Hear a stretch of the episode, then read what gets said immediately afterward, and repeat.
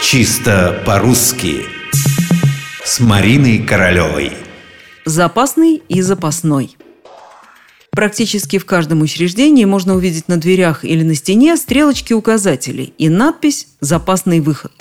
Если в учреждении работают люди грамотные, будет написано именно так – «Запасный выход».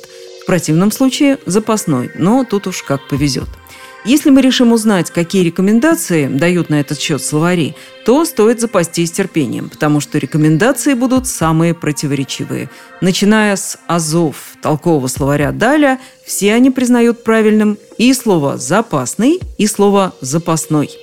Орфоэпический словарь под редакцией Аванесова, тот просто все нам разрешает. Хотите запасный выход, хотите запасной. Хотите запасной полк, хотите запасный.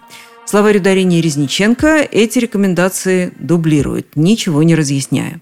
Ну и, пожалуй, самым строгим источником остается словарь ударений Агеенко и Зарвы, в котором есть, ну, хоть какая-то определенность. Вообще-то, замечает словарь, правильно говорить «запасной». Запасная деталь, запасная батарейка, запасные части. А вот выход, тот самый, к которому приходится бежать в чрезвычайных ситуациях, выход запасный. Пояснений, впрочем, этот словарь не дает – но если вы предпочитаете многозначности какие-то простые рекомендации, вам объяснение может и не потребоваться. Называйте выход запасным, как предписывает словарь. А все предметы, которые вы держите про запас, называйте запасными. Ошибки не будет.